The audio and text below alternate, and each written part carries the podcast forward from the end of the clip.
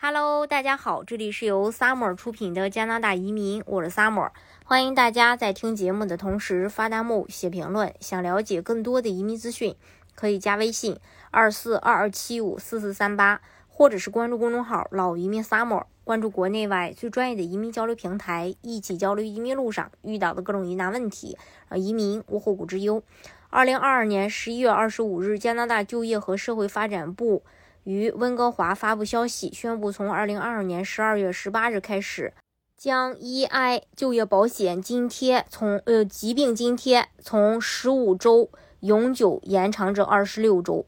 EI 疾病津贴的变更啊，每年将为大约十九万九千名加拿大人提供额外的时间和灵活性来康复，以便他们在生病、受伤或隔离后可以重返工作岗位。符合条件并在二零二二年十二月十八日或之后提出新申请的个人，如果生病并且需要这段时间康复，将能够获得最多二十六周的 EI 疾病津贴。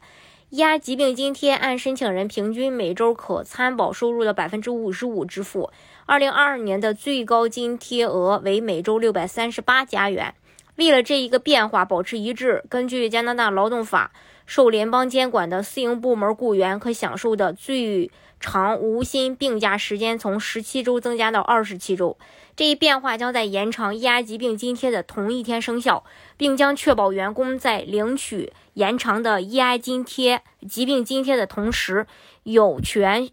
休无薪工作保障假压疾病津贴旨在作为一项短期收入替代措施，并将继续补充加拿大工人可获得的一系列其他长期疾病和残疾支持，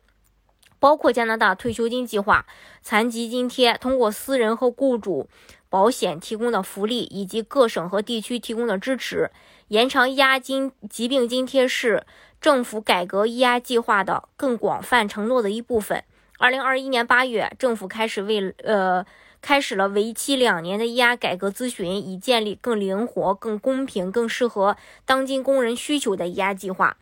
然后目前正在分析磋商期间，从利益攸关方收到意见，他们的见解有助于为 EI 计划的现代化建设和前进道路提供信息。那谁有资格去申请这个 EI 疾病津贴呢？EI 疾病津贴又称这个病假 EI。呃，也就是因患病而无法继续工作的失业保险，无论是企业雇员还是加入 EI 系统的自雇人士，如果因为疾病原因无法继续工作，且满足每周所赚收入只有原来百分之四十或更少，以及在申请前一年内工作时间最少四百二十小时，或者自雇人士在申请前最少有十二个月加入 EI 系统，就有资格申请 EI。嗯。然后，加拿大建议申请人尽快去申请。如果在工作的最后一天等待了超过四周时间，可能就意味着申请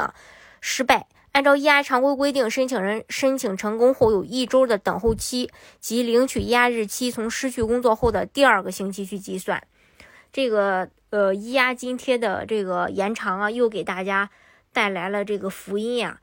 福利呢，也是大家会选加拿大移民的一个重要原因。呃，在这方面呢，加拿大从来也没让民众失望过。嗯，当然了，对于符合条件的人，一定要去申请这个津贴，这样的话，自己的利益呢也更能够得到保障。今天的节目呢，就给大家分享到这里。如果大家想具体的了解，加拿大的移民政策的话，可以加微信二四二二七五四四三八，或者是关注公众号“老移民 summer”，关注国内外最专业的移民交流平台，一起交流移民路上遇到的各种疑难问题，让移民无后顾之忧。